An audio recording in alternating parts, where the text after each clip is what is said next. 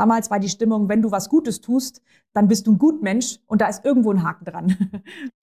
Apropos Nachhaltigkeit. Der Podcast mit spannenden, leicht verständlichen Beiträgen für jedermann zum Thema Nachhaltigkeit.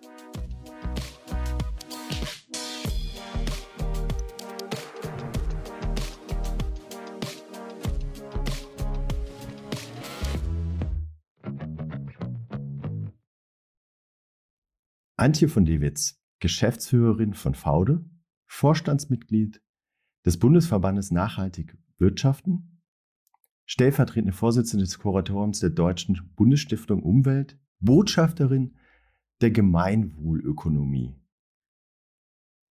Antje, super, dass du heute zu Gast bist bei unserem Podcast Apropos Nachhaltigkeit. Wahnsinn, was du da alles für Aufgaben übernommen hast und äh, so wie ich das lese, auch alles sehr ausgerichtet hinsichtlich Nachhaltigkeit. Zusätzlich durch deine ähm, Ausrichtung auch der Faude-Gruppe, das, äh, wie ihr es selber nannt, nennt, ein modernes Familienunternehmen und Europas umweltfreundlicher Outdoor-Ausrüster. Ähm, herzlich willkommen. Vielen und Dank, Sascha. Freue mich hier zu sein. Dann auch die erste Frage an dich, ähm, bevor wir auf das Unternehmen eingehen und die Vorreiterrolle in der Branche. Was hat dich denn damals bewegt oder wie kam es dazu, dass du äh, dich persönlich Richtung Nachhaltigkeit äh, ausgerichtet hast und dann, äh, wie wir ja später nochmal drüber sprechen werden, auch Faude in die Richtung ausgerichtet hast? Ähm, ich glaube, es hat verschiedene Gründe. Also zum einen, dass ich eine sehr engagierte Mutter habe, die, die uns schon als Kinder frühzeitig mit einfach brennenden Umweltthemen imprägniert hat und auch äh, immer wieder mit meinem Vater einfach diskutiert hat über Sinn und Unsinn des Wirtschaftssystems. Also so Wachstum, Wachstum, wo soll denn das hinführen? Mhm. Und eine engagierte Lehrerin, die uns so als Schüler die Zusammenhänge zwischen Regenwaldabholzung und Fleischverzehr hier und einfach die großen Zusammenhänge aufgezeigt hat. Also ich glaube, ich glaube, beide Frauen waren da ziemlich ausschlaggebend, dass ich den Wunsch hatte, sozusagen, äh, dass ich erstens für mich schon ziemlich früh ähm, die, die, den Planeten als zerbrechlich gesehen habe und quasi so schützenswert. Mhm. Dann einfach, meine Mutter ist ein riesen Naturfan, wir waren einfach viel draußen und, und in mir einfach den Wunsch geweckt habe, einen Beitrag zu leisten. Und ich dachte eigentlich eher, dass mein Weg so Richtung NGO gehen wird, so Umweltorganisation oder Menschenrechtsorganisation oder so. Mhm. Genau. Und ähm, hatte dann in meinem Studium mehrere Praktika gemacht, ähm, immer, also in den verschiedensten Organisationen und bei Medien. Und jedes Mal dachte ich, super, und was jetzt? Und dann zum Schluss eben auch im Unternehmen meines Vaters. Und da war es für mich wie ein Ankommen. Also Ankommen, wow, also ich bin Gestalterin, hier kann ich gestalten und hier kann ich tatsächlich Verantwortung übernehmen und direkt Lösungen gestalten. Und ich bin ein riesen Outdoor-Fan. Also so, ähm, so war der Weg sozusagen ganz unerwartet für mich äh, äh, auf die, auf die Wirtschaftsseite sozusagen des Engagements. Mhm. Ein großer Shift. Ähm, aber wenn ich das so höre, das heißt, es war so ein schleichender Prozess mit der Entwicklung hinsichtlich Nachhaltigkeit, aus, äh, deine persönliche Ausrichtung dahin. Es gab jetzt nicht noch so diesen einen Moment, wo du sagst, und da wurde mir klar, wie wichtig das ist? Nee, das hat quasi, das hat mich meine Jugend schon durchbegleitet, dieser mhm. Wunsch, meinen Beitrag zu leisten. Ich glaube, was man sagen kann, was vielleicht noch so ein einschneidendes Erlebnis war, war ähm, so die Geburt meiner ersten Tochter. Ich habe quasi nie ohne Kinder gearbeitet. Also ich habe die wirklich direkt im Anschluss an mein Studium bekommen. Und das hat es einfach nochmal viel viel bewusster nochmal in meinen Kopf gerückt, dass ich, also weißt du, dieses kleine Bündel da in meinen Armen zu halten mhm. und, und diesen Wunsch sozusagen, alles dafür zu tun, dass, dass sie eine gute Zukunft hat, das hat auf jeden Fall nochmal äh, ganz stark sozusagen ähm, mein Wirken fokussiert, sozusagen, dass ich da die Zielrichtung hatte, ich möchte meinen Beitrag leisten, dass dieser Planet lebenswert bleibt. Das ist super interessant. Also ähm, wir haben ja jetzt einige Gespräche geführt und ähm, tatsächlich, was Kinder, auch die eigenen Kinder, in einem verändern und bewirken, äh, ist wunderbar. Ja? Also abgesehen von den tollen Gefühlen, die man dabei hat, äh, sie zu haben, aber dann auch eben diese äh, noch verstärktere Zukunftsorientiertheit. Hört man immer wieder. Super. Das, das erlebe ich auch so. Also wir haben ja eine VD Academy für nachhaltige Wirtschaft, nachhaltiges Wirtschaften, wo wir andere Unternehmen begleiten. Und da haben wir ganz oft als Motivation so, meine eigenen Kinder möchten das Unternehmen nicht übernehmen.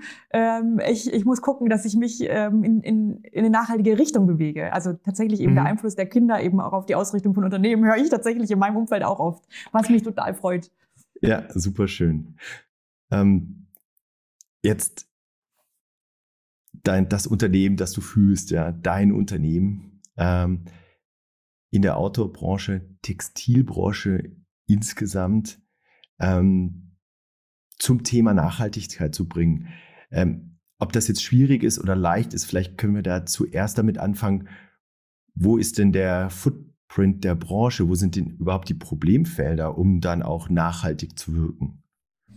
Ähm, da könnten wir jetzt den ganzen Podcast damit verbringen, diese Probleme aufzuzählen. Also insgesamt ist, glaube ich, die Textilbranche, die internationale Textilindustrie, die viertkritischste Branche der Welt nach Ernährung, Bau und Transport. Kommt schon Textil. Und das ähm, ist beruht auf den unglaublichen Ressourcenaufwänden, die eben entstehen, ähm, Energie, Wasser, die einfach dies braucht, um um sowohl ähm, Kunstfasern herzustellen, zu färben, chemisch auszurüsten, zu produzieren, aber eben auch Naturfasern, also äh, auch, auch in Baumwollfeldern, in Monokulturen, die ganzen Pestizide und, und das ganze Wasser, was dafür gebraucht wird in wasserarmen Regionen. Dann auch das, das Färben, Ausrüsten, Waschen. Das ist ähm, unglaubliche Aufwände, die die Textilindustrie dann auch zum zehntgrößten CO2-Emittenten machen ähm, zum, zum drittgrößten Verursacher von Mikroplastik in den Meeren der, durch den Abrieb mhm. von Fasern, ähm, auch zum größten einen der, der größten Umweltverschmutzer mit 3500 giftigen, krebserregenden Chemikalien, die, die oft eben direkt in Abwässer geleitet werden oder in Abluft, da 90 Prozent der Produktion in Asien entstehen. Da sind wir auch dann unter anderem neben den schlechten ökologischen Bedingungen, dann auch bei den prekären Arbeitsbedingungen, die die Branche ja oft mit sich bringt. Ähm, ja, also und jetzt könnte ich noch weitermachen. Also es gibt, es gibt noch mehr Problemfelder, aber das, das sind schon mal die größten. Das heißt, ähm, äh, es gibt viel, was man anpacken kann, ähm, verbessern kann. Also zugegeben, ich hatte jetzt auch noch daran gedacht, also das Färben, der Wasserverbrauch, äh, hört man immer wieder. Also jetzt Outdoor-Bekleidung, vielleicht klassisches Beispiel Jeanshose war für mich sowas, ja, äh, die unheimlich billig irgendwo äh, angeboten wird und ähm, wenn man dann den Wasserverbrauch äh, für die Produktion der, Ski, ähm, der, der Jeanshose sieht, hält man nicht für möglich, ja, was mhm. da alles äh, mhm. drinsteckt. Ja, und ich glaube 10.000 10 bis 20.000 Liter Wasser oder sowas für eine Jeans. Wie ist das? Oh, okay, okay, das wusste ich. Also enorm, ja. ja. Ähm, und äh, das andere war da noch, was natürlich durch die hin und wieder dann mal durch die Presse geht und dann wieder in Vergessenheit gerät, sind auch, ne, auch hinsichtlich Nachhaltigkeit bei, der, bei den ähm, äh, einerseits Logistikwege, ja, aber dann aber auch äh, Arbeitsbedingungen, ähm, die dort herrschen, weil wir das alles eben günstig einkaufen wollen. Ja, okay. die Logistikwege, die fallen immer sofort ein. Die Transportwege, die sind aber gar nicht so dramatisch. Also bei mhm. uns machen die 5% in der, in der Ökobilanz aus. Also auch okay. wir produzieren etwa 90% in Asien. Ähm, ich glaube, ich muss an der Stelle gleich sagen, warum. Sonst fragt sich jeder, warum produzieren wir in Asien, wenn wir so nachhaltig sein wollen. Ähm, warum weil, nicht direkt hier um die Ecke? genau. Äh, also wir haben ja eigene Produktion auch am Standort. Da machen wir etwa acht Prozent unserer Produkte. Mhm. Das ist so, äh, da stellen wir alle wasserdichten Produkte her mit einer Schweißerei und so. Ähm, aber für die sonstigen Produkte, die wir herstellen, ist im Großen und Ganzen gibt's keine Produktionsstätten in Europa. Die gibt es einfach schlichtweg nicht mehr. Es gibt mhm. keine Zeltproduktion oder ähnliches. Und wenn wir, was weiß ich, eine Produktion finden für funktionelle äh, Hosen oder so, dann ist das Endprodukt oft bis zu also 100 bis 150 Prozent teurer für den Endkunden.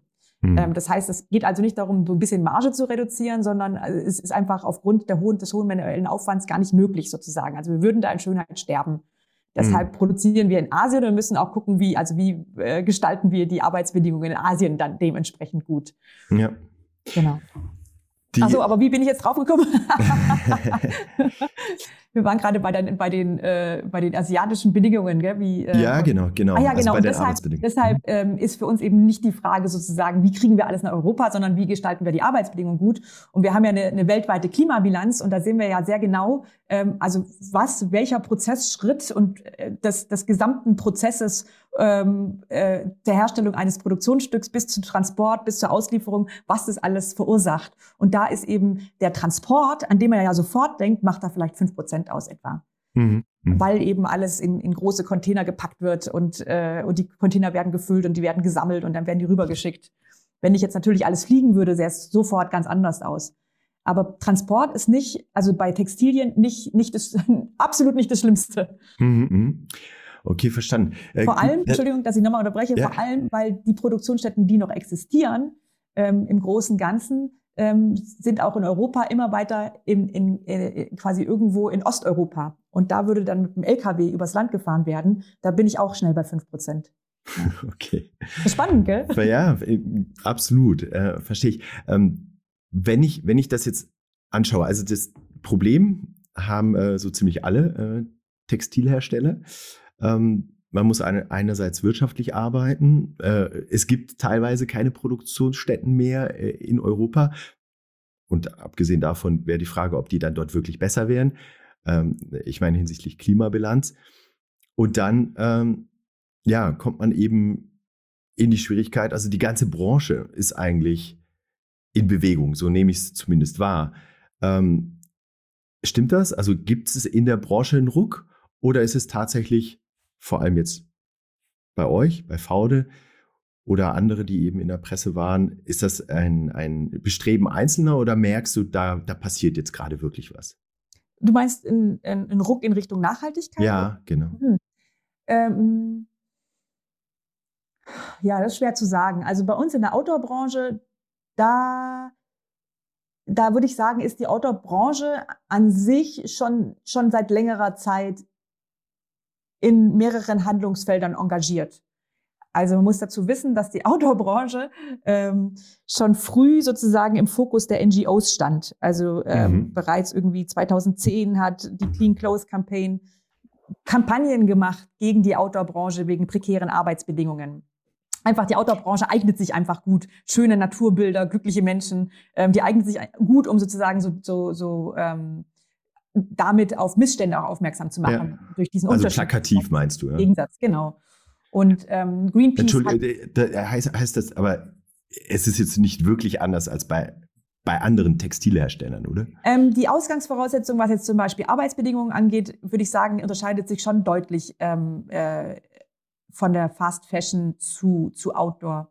Mhm. Ähm, also auch, auch nicht engagierte Outdoor-Hersteller Outdoor ähm, also haben keine, also ist, ist nicht Kinderarbeit das Problem oder so, weil mhm. das alles äh, hochfunktionelle Materialien sind, die, die auf, auf meist sehr neuen Maschinen, weil es einfach äh, die, die, diese, diese Textilverarbeitung ähm, sozusagen, die, die, die ist hochfunktionell, die, die ist dann geschweißt oder die ist, die, die ist, die ist besonders verarbeitet. Das ist nichts, was ich irgendwo in der Klitsche in Bangladesch mit Kinderarbeit zusammennähen kann oder so. Mh, mh. Das heißt, die Produktionsstätten, die sind auf einem, auf einem guten Stand, auf einem, auf einem neuen Stand und und die haben auch ihre Probleme, das will ich überhaupt nicht unter den Tisch kehren, aber es ist nicht, also die, die Ausgangsvoraussetzung ist gar nicht, ist gar nicht so vergleichbar mit Fast Fashion. Mhm, okay. ähm, aber nichtsdestotrotz hat es damals eben äh, schon dazu geführt, dass, dass sich mehrere Brands dann der, der, ähm, der ähm, Fairware angeschlossen haben. Fairware, da sind wir auch, das ist quasi wirklich der, also aus meiner Sicht, der, der anspruchsvollste Sozialstandard in der, in der Textilbranche. Ähm, wo, wo einfach alle Produktionsstätten auditiert werden, wo, wo ich als Unternehmen regelmäßig mit auditiert werde, um, um nachweisen, um, na, um zu nach, nachzuweisen, dass ich eng mit den Produktionsstätten zusammenarbeite, dass ich mein eigenes Verhalten verändere, damit sie beispielsweise exzessive Überstunden abbauen können. Mhm. Ähm, das erfordert richtig, richtig viel Arbeit und ist ein gutes System. Also und durch eben, was ich sagen möchte, ist durch so ein frühzeitiges Wirken von NGOs in der Branche hat sich in, in manchen Punkten, eben da, wo NGOs gewirkt haben, äh, schon früh sozusagen auch, auch Maßnahmen entwickelt, wie, wie bei den Arbeitsbedingungen.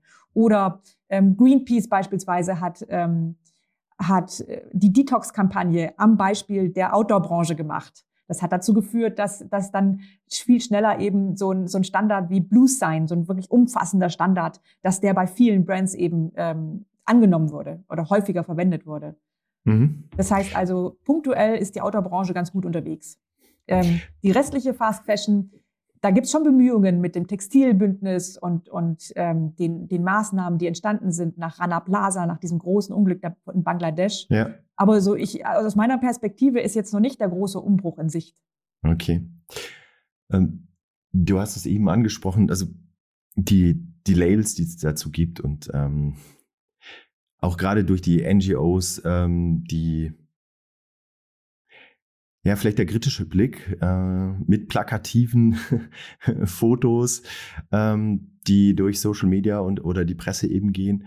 Ähm, da hat sich was getan. Ähm, wir haben das, ich habe das bei dir als Thema auch gesehen. Ähm, das war das Thema Greenwashing. Ich meine, so Labels gibt es unheimlich viele in, in allen Bereichen mittlerweile, weil ähm, Grün ist auch, ist auch gut, lässt sich auch gut verkaufen. Was kannst du dazu sagen? Also ich meine, wie, ich schätze dich auch selber auch sehr, sehr kritisch in dem Bereich ein. Deswegen, äh, wem würdest du da glauben oder was, was hältst du als ähm, äh, besonders geeignet, um äh, Greenwashing zu vermeiden? Wie meinst du, wem würde ich glauben? also welchen Brands, Labels, oder? welchen, ja, welchen Labels? Welchen, ja, hinsichtlich, also ich meine jetzt nicht Modelabels, sondern ich meine eher welchen Zertifikaten. Ne? Es gibt ja immer wieder so eine Auszeichnung hier, äh, besonders äh, nachhaltig produziert und äh, was ja, sagst du, wo, wo gibt's, wird gibt's, mhm. Also wir haben damals, ähm, als ich das Unternehmen übernommen habe, haben wir, haben wir uns die Vision gesetzt, wir möchten Europas nachhaltigster Outdoor-Ausrüster mhm. werden. Und ähm, damals war, äh, war der Blick auf unternehmerisches Engagement noch viel kritischer. Damals mhm. war die Stimmung, wenn du was Gutes tust, dann bist du ein Gutmensch und da ist irgendwo ein Haken dran. Ja, ja. Du, du, du, willst da irgendwas mit verstecken. Also es war irgendwie noch kritischer. Äh, und noch irgendwie, war noch gefährlicher, so vom Gefühl her, über nachhaltiges Engagement zu reden als heute. Und deshalb mhm. haben wir uns immer schon quasi die zur Devise gemacht, wir machen alles transparent, wir, wir, wir ähm, nutzen die höchsten Standards, da drin, die, die es überhaupt gibt. Wenn mhm. wenn wenn es keine gibt, die unseren Ansprüchen nicht, nicht genügen, dann arbeiten wir an höheren mit. Wir beziehen unsere kritischsten Stakeholder mit ein, wie Greenpeace oder den WWF oder die Clean Clothes Campaign und, und besprechen mit denen unsere, unsere Maßnahmen, damit wir wirklich, also wirklich sicher sein können, dass wir mit dem, was wir tun, auch sinnvoll agieren und nicht irgendwie in die Falle von Greenwashing tippen, äh, tappen, was sowieso jeder vermutet am Anfang. Mhm. Ähm, und ähm, also meine Erfahrungen sind, es gibt gute Standards da draußen und die haben auch total ihre Berechtigung, Standards und Labels.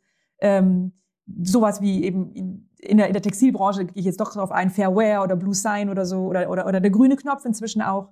Ähm, es gibt auch Auszeichnungen, die, die, die hervorragend sind, wie äh, der, der Umweltpreis der, der Deutschen Bundesumweltstiftung oder der mhm. Nachhaltigkeitspreis vom Baum oder, oder, oder also es gibt, es gibt, aber die, die haben dann auch einen richtigen Kriterienkatalog dahinter. Der, der ist transparent. Es gibt, es gibt eine, ähm, das, das, das sind Stakeholder eingebunden, die einen kritischen und Expertenblick drauf haben, die da mitgearbeitet haben und die gegebenenfalls auch in der Jury sitzen. Ähm, das, da, da kann man schon, also mit ein bisschen quasi ähm, Blick hinter die Kulissen und, und sich da informieren, dann findet man schnell raus, was die höchsten Standards, Zertifizierungen und Auszeichnungen sind. Und die haben auch all ihren Sinn. Also gerade wenn ich jetzt nochmal auf Zertifizierungen und Standards blicke, ja. ähm, die sind ja nicht nur, um nach außen zu signalisieren, schau mal, das ist grün, sondern die sind ja auch eine unglaublich wertvolle Guideline im Inneren, wonach ich mich richte, wonach ich meine, ähm, meine ähm, Materialleute, meine Techniker, meine Produktmanager, meine, meine Qualitätssicherer, worauf richte ich die aus? Welche Ziele gebe ich denen? Was sind die, was sind die Grenzen? Also das ist eine unheimlich wichtige ähm, Guideline, dass ich mich im Inneren ähm, umstellen kann, transformieren kann, dass ich im Inneren sozusagen weiß, was ist gut und was ist schlecht und worauf richte ich mein ganzes Team aus. Mhm, mhm. Deshalb finde ich äh, die unglaublich wertvoll. Die Leitplanken ne, für alle, wo es hingeht. Genau, also Leitplanken nach innen, eine mhm. ganz klare, äh, transparente Guideline und Unterstützung damit auch, wie gehe ich vor und nach außen eben das Signal an, an den Kunden sozusagen, ähm, hier, das ist nach folgenden Kriterien umweltfreundlicher als andere Produkte. Du hast, du hast es vorher ähm, gerade erwähnt mit dem, diese Grundskeptisch, äh, Skepsis von den äh, von den Verbrauchern ja? oder von, von auch vielleicht auch von der Presse. Ähm, da steckt doch irgendwas dahinter, da ist doch eine Hidden Agenda und ich möchte irgendwas übermalen, ne? dass man auf andere Probleme, äh, von anderen Problemen vielleicht wegkommt. Ähm, was ist denn für dich, also jetzt gerade für in der Leitung von Faude, was ist für dich so das schönste Beispiel eurer Veränderung? Ähm, du meinst im Verhalten der Mitarbeiterin oder, oder? Ja, also du kannst es nach innen richten oder nach außen. Also ich meine, das eine ist ja, man hat so, so eine Strategie, ja. aber dann äh, das Schwierige ist ja diese Umsetzung der Strategie und vielleicht, dass auch jeder ja. dahinter steht und mitzieht. Ja, ja. das war so ein Umdenken. Am Anfang ähm, die, die härteste Strecke. Also wir sind ja jetzt seit 2008, 2009 sind wir auf diesem Weg der Transformation. Mhm. Ähm, der ist bis heute wirklich herausfordernd, weil er einfach viel mehr Komplexität mit sich bringt, viel mehr Arbeit, viel mehr Zielkonflikte. Mhm. Ähm, aber ich finde, am, am, am schwierigsten waren so die ersten zwei Jahre, wo es einfach darum ging, sozusagen das eigene Team dahinter zu bekommen. Ähm, dass, dass das eigene Team eben kein Misstrauen hat oder keine Skepsis hat oder, äh, oder sich, dass das Team sich quasi vollen Herzens dieser Aufgabe widmen kann und da auch die Energie reingeben kann.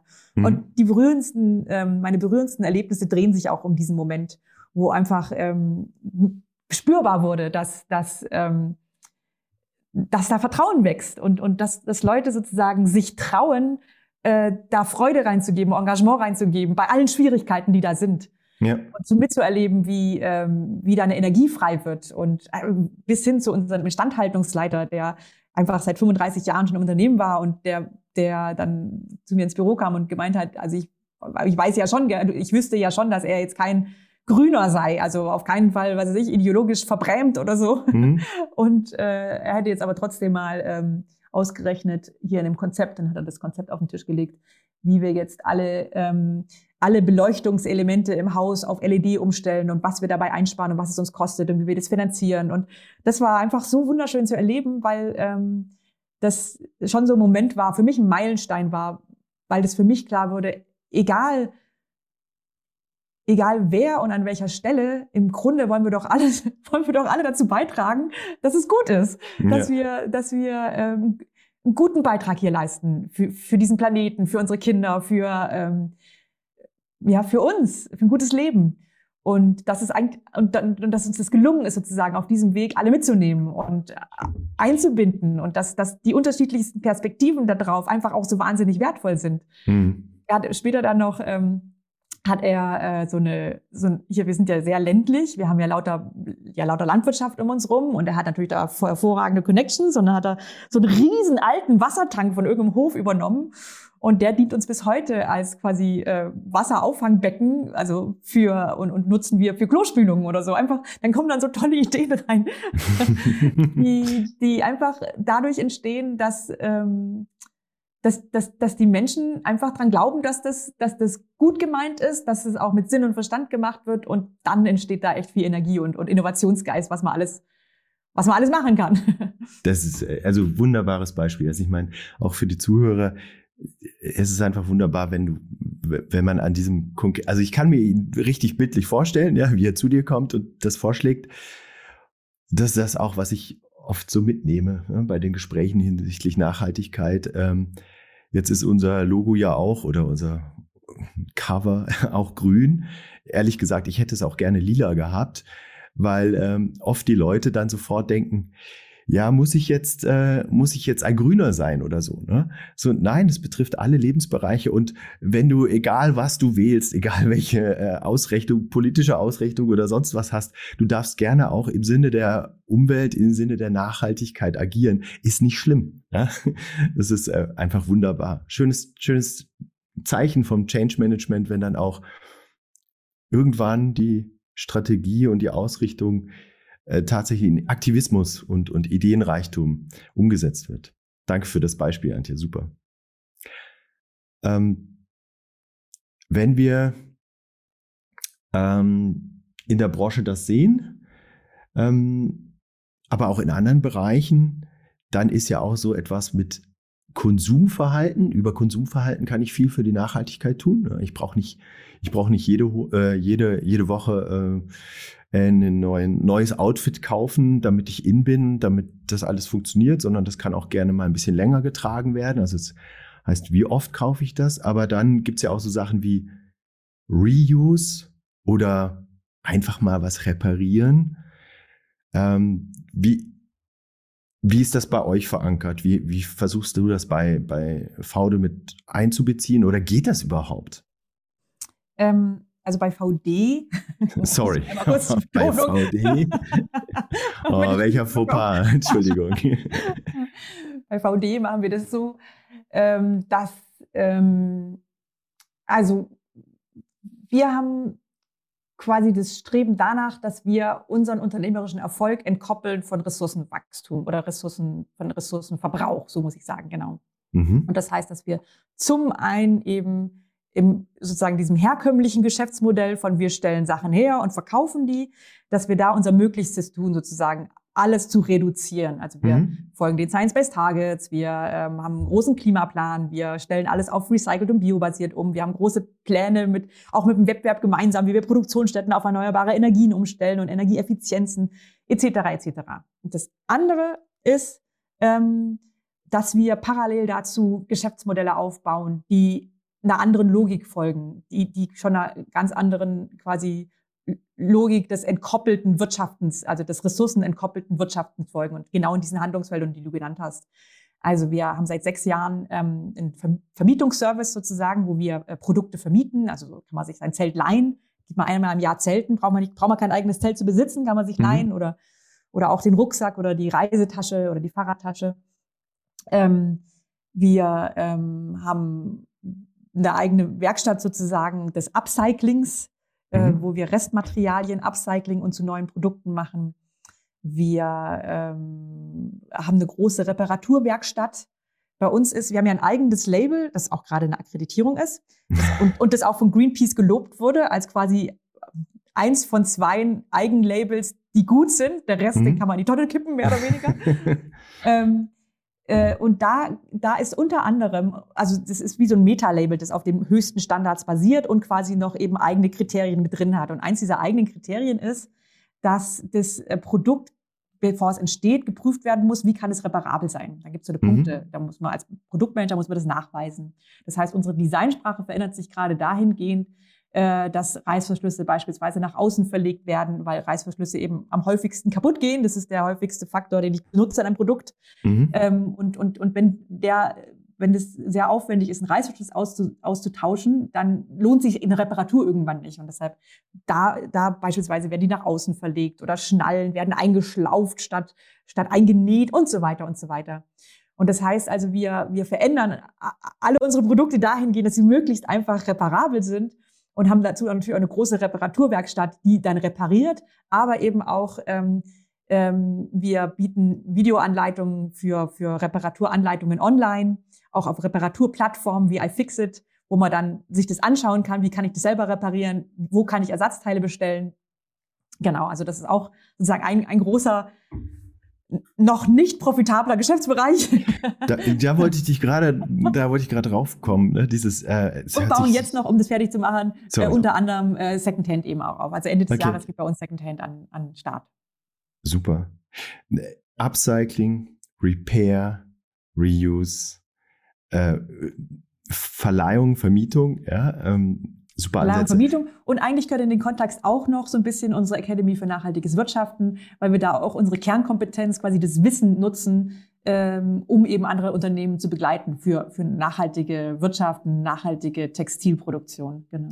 Okay, also ihr sammelt eure Erfahrung, euer Wissen und, und, und gebt das auch weiter. Nicht nur äh, um vielleicht Verbraucher oder andere eben zu enablen mit ne, äh, iFixit, äh, selber etwas zu machen, sondern auch tatsächlich andere Unternehmen, um da die Erfahrung, die ihr gemacht habt, weiterzugeben. Genau, genau. Sehr, also sehr schön. So ein bisschen, also ich würde es nennen, wir haben echt Transformationskompetenz.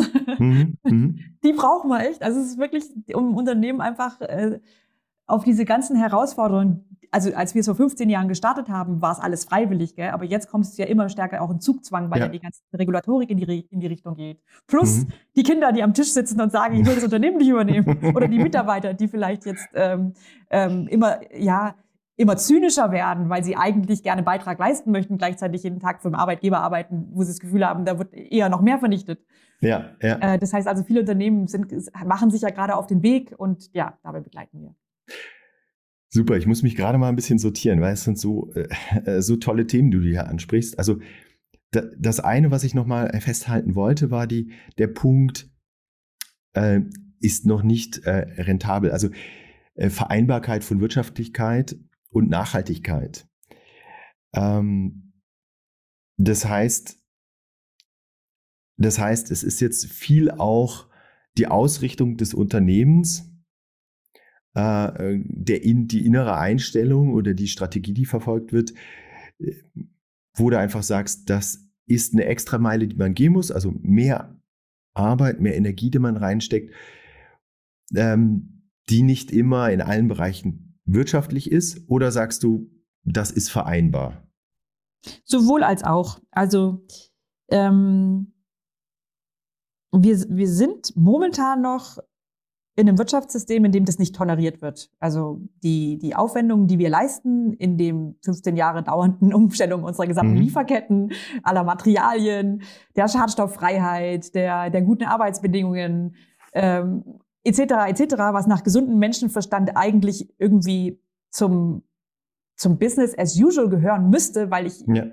ich löse ja nur die Probleme, die ich selber bewirke. Ähm, also ich räume ja quasi die Auswirkungen meines wirtschaftlichen Handelns auf die sind aber ähm, nicht vor, also die, die sind nicht vorgesehen, musst du nicht machen, kannst auch alles liegen lassen. Hm. Und das heißt, dass wir natürlich mehr Kosten haben als, als, als Marken, die das nicht tun. Und es gibt ja jetzt nicht plötzlich einen Öko, Outdoor und Bike-Supermarkt, wo ich dann meine Produkte 20 Prozent teurer verkaufen kann. Gibt's nicht. Ja. Ja. Und das macht es natürlich schwieriger. Und deshalb sind wir als Unternehmen und auch ich als Person sehr politisch geworden, in, um mit, mitzuwirken, sozusagen durch Best Practice, wie Rahmenbedingungen sich verändern müssten, damit wirtschaftliches Handeln äh, per se nachhaltiger sein sollte und, und, und nicht, dass die teure Ausnahme ist, sozusagen. Mhm. Ähm, das ist die eine Seite. Also es ist schwieriger und es fällt auch uns schwer. Wir, wir äh, machen das als System, sozusagen mit einem sehr systemischen Ansatz. Deshalb profitieren wir von ganz viel. Wir profitieren davon, dass wir stark wachsen. Also jetzt in diesem Jahr nicht, aber in den vergangenen stark, auch immer stark über der Outdoor-Branche, ähm, weil wir eben mit diesem Weg eine wachsende Zielgruppe ansprechen, die genau eben das sich wünscht, so eine Art des Wirtschaftens, so eine Art sozusagen der Herstellung von Produkten, die man mit gutem Gewissen auch tragen kann und auf die man stolz sein kann. Ähm, wir profitieren davon, dass wir, dass wir sehr, äh, sehr krisenstark sind, weil wir einen super Zusammenhalt im Innern haben, weil wir mussten uns eine ganz starke Kultur aufbauen, um diese zusätzlichen Herausforderungen überhaupt stemmen zu können. Mhm. Das heißt, wir haben innen eine starke Kultur, die aber auch sich auf unsere Partnerschaften auswirkt. Also wir, wir sind ja ständig dabei, irgendwelche Probleme gemeinsam zu lösen und zu transformieren. Und das macht uns sehr, sehr resilient in, in, in Krisenzeiten, weil einfach sowohl im Inneren als auch mit den externen Partnern in der gesamten Lieferkette und, und auch im Handel rein einfach gut zusammengearbeitet wird. Mhm. Wir sind ein beliebter Arbeitgeber, wir, also wir haben kaum Kosten für Personal, trotz Fachkräftemangel etc., also für Personalgewinnung. Mhm. Ähm, also viele, viele Vorteile, die wir nutzen. Ähm, Nichtsdestotrotz äh, müssen wir beispielsweise, haben wir ein ganz kleines Marketingbudget nur, um eben sowas zu finanzieren und haben e, e, ungeheuer effiziente Prozesse auch sozusagen in der Disposition, damit wir nicht wie die übliche Textilbranche irgendwie 20 Prozent der Sortimente dann im nächsten Jahr billig abverkaufen oder so. Da, da, da sparen wir dann wieder ein sozusagen, weil wir das oder eben nicht verschreddern haben. oder was Ja, ja, genau, genau. Ja, also das ist ja auch nachhaltig, aber auch wirtschaftlich effizienter natürlich, wenn ja. das ähm, Super. Genau. Das, also also deshalb ein sowohl als auch. Ich würde sagen, wir als Pionier, uns gelingt es. Uns gelingt es mhm. auch nicht jetzt irgendwie mit linker Hand oder sowas oder leichtfüßig. Ja. Wir stöhnen auch oft ganz schön, aber uns gelingt es. Aber deshalb eben so stark eben dieses politische Engagement, weil ich tatsächlich denke, um eine breite Masse zu bewegen, mhm.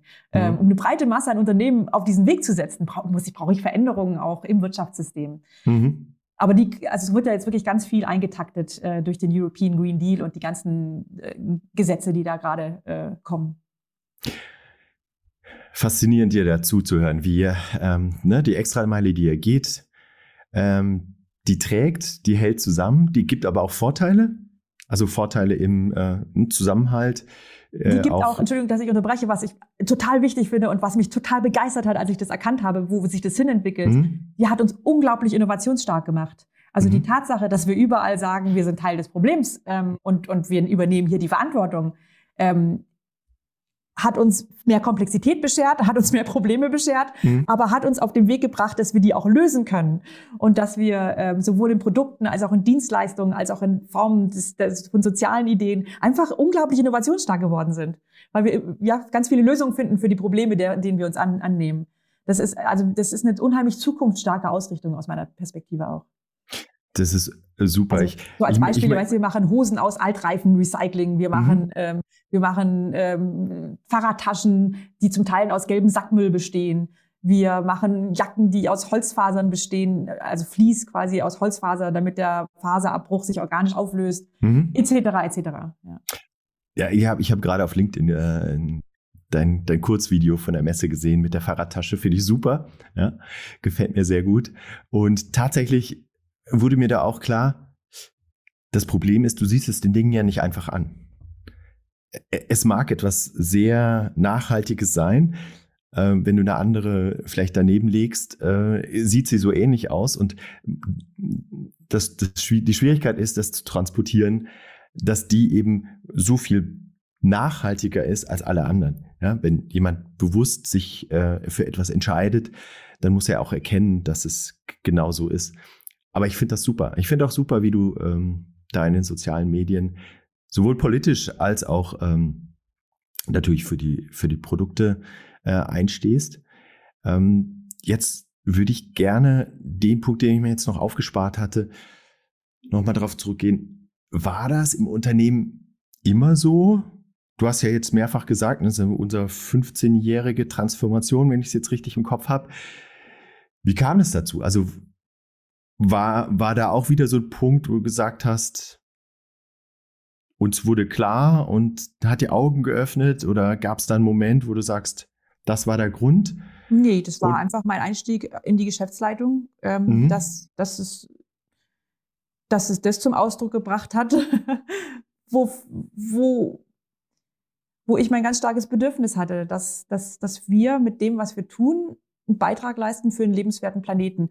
Und, und auch ganz, ganz stark eben von Anfang an dieses Gefühl, diese Haltung, die ich ja jetzt auch gerade schon thematisiert mhm. habe, wir sind Teil eines Problems, wir sind in einer kritischen Branche und ich sehe es auch tatsächlich als, als verdammte Pflicht sozusagen, mhm, mhm. da ähm, da nicht sich auszuruhen und zu sagen, na ja, das findet ja im anderen Land statt oder so und das betrifft mhm. mich ja nur indirekt und da habe ich gar also die ganzen Ausreden, die wir da hören, mhm. sondern dass man hingeht und sagt, ja, es ist verdammt schwierig und ich weiß auch noch nicht genau wie, aber ich fühle mich dafür verantwortlich. Mhm. Ähm, das, das hat einfach, äh, wir haben uns von Anfang an sozusagen, also wenn ich sage wir, dann meine ich den Kreis meiner Geschäftsleitung, mhm. ähm, der, der, den, den ich da einberufen habe sozusagen ab 2009 haben uns von Anfang an sozusagen darauf ausgerichtet, dass wir ähm, eben nicht nur wirtschaftlichen Zielen folgen wollen, sondern eben nachhaltigen Zielen gleichberechtigt. Mhm. Und haben eben mit dem Tag der Übergabe das, oder schon eigentlich davor angefangen, sehr systematisch für uns aufgearbeitet, was heißt das jetzt hier am Standort und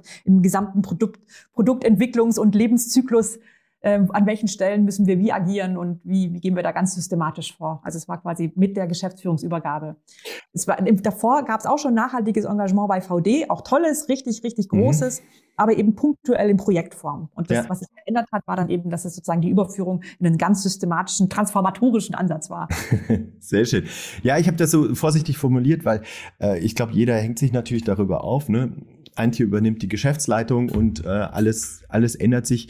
Aber du hast ja vorher schon gesagt, eigentlich in der Familie war Nachhaltigkeit schon immer ein Thema. Und äh, aber jetzt war es eben dieser systematische Ansatz. Was ich auch toll finde, wenn du sagst, ähm, ich, ich, hab, ich, ich sehe die Mitarbeiter, ja. Die, die Mitarbeiterakzeptanz ist ja unheimlich wichtig, um so etwas voranzutreiben. Ich meine, jeder ist so ein bisschen äh, vorbehaltlich zu Veränderungen. Das ist eine ganz menschliche Sache. Ähm, wie hast du diesen Change tatsächlich geschafft? Das heißt, der ist ja mehrfach, der ist ja bei den Kunden zu sehen. Äh, die, die Marke hat Tradition, VD, da gab es Fans vorher, äh, dann kam die Veränderung, die Ausrichtung. Ähm, wie hast du geschafft, einerseits natürlich die Kunden, aber vor allem auch die Mitarbeiter so richtig mitzunehmen und dann eben auch diese Innovationskraft freizusetzen?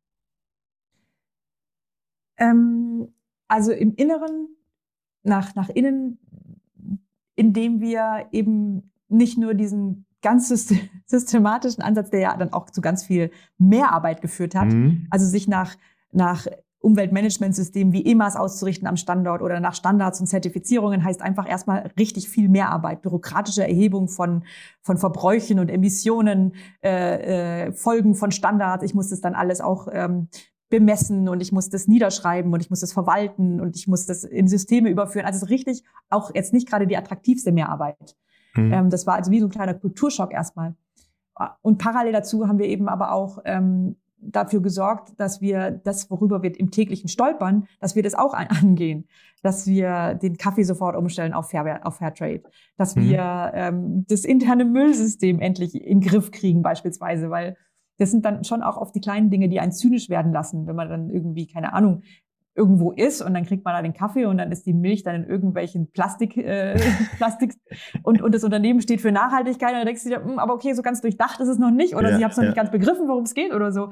Also dass diese, diese kleinen zynischen Stolp Stolperer, die einen zynisch lassen werden so oder das einfach, mhm. die, die verhindern, dass sich da Vertrauen aufbaut, die, mhm. die haben wir auch angegangen und wir haben vor allem eben am, am, ganz viel am Standort eben auch ähm, gewirkt. Schon nach, nach quasi Messgrößen, immer da, wo der größte quasi die größten Emissionen entstehen, haben wir Maßnahmen gemacht. Und unter anderem war das eben auch beim Thema Mobilität wo, wo hier jeder quasi mit dem Auto kam und wir dauernd Parkplätze gebaut haben und wir dann gesagt haben, nee, jetzt mal auf mit Parkplätzen bauen. Im Gegenteil, äh, 2015, wenn wir alles quasi renovieren, dann machen wir den Innenhof frei von 60 Parkplätzen und bauen da eine Kletterwand hin und einen Treffpunkt für uns alle. Aber und, und flankieren das da auf dem Weg dahin quasi mit, mit einem guten Mobilitätskonzept, dass wir haben wir E-Bikes angeschafft zum Ausleihen und die besten Parkplätze denen gegeben, die Mitfahr, die ja Auto Mitfahrgelegenheiten mhm. zur Verfügung stellen haben, haben ähm, ähm, mit, mit anderen Unternehmen kooperiert und mit, mit dem städtischen Busanbieter, damit hier eine Buslinie endlich lang führt, mhm, mhm. ähm, haben dezentral Duschen eingebaut und überdachte Parkplätze für die Fahrräder und also ganz viel wirklich in die Bewegung gebracht, bis hin zu einem wöchentlichen Mobilitätslotto, das wir bis, bis heute haben, wo ähm, einfach Woche für Woche jemand ausgezeichnet wird für umweltfreundliches äh, Pendeln. Ja, super. Ähm, und das, das war in meiner Wahrnehmung war das sowas, was ähm, was wirklich einen deutlichen Schritt gemacht hat, weil dann eben Nachhaltigkeit nicht mehr dieses abstrakte Ding war, von dem man nicht so richtig wusste, was, was meinen die jetzt damit und, und ähm, wie ernst ist es der Geschäftsleitung und ähm, ist es vielleicht im nächsten Jahr wieder was anderes, sondern das war was, was die MitarbeiterInnen direkt betroffen hat. Mhm. Ähm, in, in, Zeiten vor Corona sind wir bis zu 80.000 Kilometer ge gependelt pro Jahr auf, auf dem Fahrrad. Mhm. Was der Hammer ist äh, ja, und was ja. einfach ansteckend ist und Spaß macht und, und sich auch gut anfühlt, wenn man sich mal darauf eingelassen hat. Ähm, und, und eben dieses, genau dieses, darum geht's ja, gell? Also, dass nachhaltig nicht irgendwie, Nachhaltigkeit nicht irgendwie Verzicht ist und, und, und, ach, jetzt schleppen wir uns alle hin und verändern uns und es bald sein muss, sondern dass es Spaß macht, dass es, dass es Lebensfreude ist, dass es gut tut, dass es einfach um Lebensqualität geht, dass es ein Teil eines guten Lebens ist. Und das ähm, und, und Maßnahmen rund um Mobilität, aber auch eben hier die Kantine am Standort, die, die wir dann eingeführt haben, die regional und bio ist und einfach super lecker ist. Mhm. Solche Sachen, oder unsere ganze Work-Life-Balance hier am Standort. Also Themen, wo wirklich spürbar ist, wir meinen den ganzen Menschen, wir, wir machen Maßnahmen für ein gutes Leben für alle hier am Standort, wie auch in den Lieferketten. Ähm, das fühlt sich gut an, das bewirkt was, es ist ernst gemeint, ähm, es macht einen Unterschied. Das hat, das hat äh, dazu geführt, glaube ich, ganz wesentlich, dass, ähm, dass wir die Mitarbeiterinnen überzeugt haben hier am Standort. Da, also das ist für mich äh, in meiner Wahrnehmung immer das, das, das Entscheidendste, ne? diese die Glaubwürdigkeit, wenn man authentisch ist und das auch alle merken, dass es nicht irgendwo, nein, wir haben jetzt hier die zehn Punkte definiert und deswegen richten wir uns danach aus, sondern wir leben das und, und mhm. wir stehen dahinter und wir ziehen mhm. alle mit. Ich kann mir gut vorstellen, dass nicht jeder am Anfang glücklich war, als auf einmal sein Parkplatz weg war. Aber wenn man dann äh, merkt, dass alle mitziehen und das auch so eine, so eine Eigendynamik äh, entwickelt und man auch weiß, das hat einen Effekt und das macht auch gemeinsam Spaß. Super. Was hat das denn, wenn ich jetzt ähm, auch deine Promotion noch anschaue, was hat das denn, also ich war gestern auf dem, Badischen, auf der Badischen Innovationskonferenz ganz viele Mittelständler und da ging es natürlich ganz arg auch um ja, den Arbeitskräftemangel und, und wie kann ich einfach äh, junge Talente auch ähm, in der Region halten und für mein Unternehmen gewinnen. Kannst du dazu noch was sagen? Also hat es da was bewirkt hinsichtlich Attraktivität des Arbeitgebers? Ja, ich bei meinen Kindern sehe ich es immer wieder. Ne, da fragt es und und was bringt das? Was äh, was trägt das dazu bei, ja, dass man immer wieder in Frage gestellt wird? Spürst du das? Spürt, spürt ihr das, VD als Unternehmen? Ja, schon sehr. Also schon seit, seit Jahren. Also mhm. sowohl unser starkes Engagement für, für Work-Life-Balance, dass wir hier ähm, Vertrauensarbeitszeit haben, dass wir auch Führungskräfte in, in Teilzeit haben, dass wir ein Kinderhaus haben, etc. etc. Das zieht viele an. Also das war in der Vergangenheit ganz stark, ähm, also schon seit 20 Jahren ein ganz starker Bezugspunkt für Menschen die einfach, ähm, für denen das sehr, sehr wichtig war und bis heute ist. Und in den letzten zehn Jahren ist eben ganz stark noch das dazugekommen, ähm, ich möchte, ich möchte was Sinnvolles tun, ich möchte einen sinnvollen Beitrag leisten, ich möchte zu, also wir haben wirklich ganz viele Initiativbewerbungen, wirklich stapelweise, mhm. ähm, weil, weil ganz viele Menschen auch, auch tatsächlich, wir haben Bewerbungen, da steht drin, ich möchte gerne zu VD, was habt ihr frei?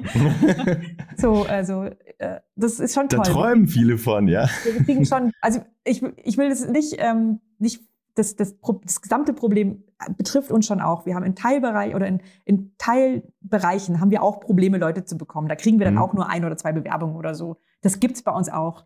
Aber es ist immer noch so, dass wir extrem viele Initiativbewerbungen bekommen und, ähm, und dass wir die meisten Stellen eigentlich gut bewerben können und wirklich mit tollen Leuten. Weil, weil die einfach genau, also viel genauer jetzt hingucken, bevor sie sich auf jemanden einlassen, sozusagen. Mhm. mhm. Und gerne dahinter stehen möchten, ja. Ich finde das natürlich das auch schön, weil das unsere Unternehmenskultur ja auch dann vom Inneren immer weiter verstärkt. Ja. Ja. Also wenn, wenn jeder einfach zufrieden ist, bei euch zu arbeiten und das ja, nach außen auch, auch, ausstrahlt. Ja, ja genau. Und, diese, und, und dann eben auch sozusagen aus diesem Grund zu uns kommt. Das ist ein ganz mhm. starker Motivator, dann in diesem ja. Unternehmen genau an dieser Stelle auch mitzuwirken und wirksam zu werden. Super. Antje, ich hoffe, genau mit, mit dem äh, Resümee andere, andere Unternehmen, andere Zuhörer einfach zu motivieren, genau in dem Punkt anzusetzen und nicht nur als Schmerz-Reporting-Ansatz oder ähnliches zu sehen, sondern tatsächlich, wir können was verändern und wir können auch Unternehmenskulturen verändern. Wir können auch dadurch tatsächlich attraktiv sein als Arbeitgeber und die jungen Generationen für uns gewinnen. Super.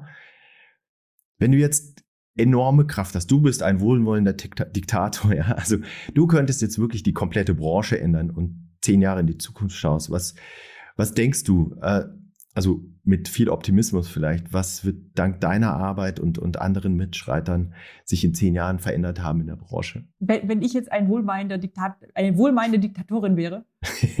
ja, zwei Ansätze. Ich würde sagen, ich gebe dir alle, alle äh, Energie und Kraft und, und äh, äh, Kompetenzen, die es gibt. Was, was würdest du ändern, damit sich was ändert in der Branche oder in, dem, also in der Ausrichtung? ja, klar, ich würde. Also wir sind ja, wir sind ja auch Mitglied der Gemeinwohlökonomie, das heißt, wir haben eine Gemeinwohlbilanz. Ich mhm.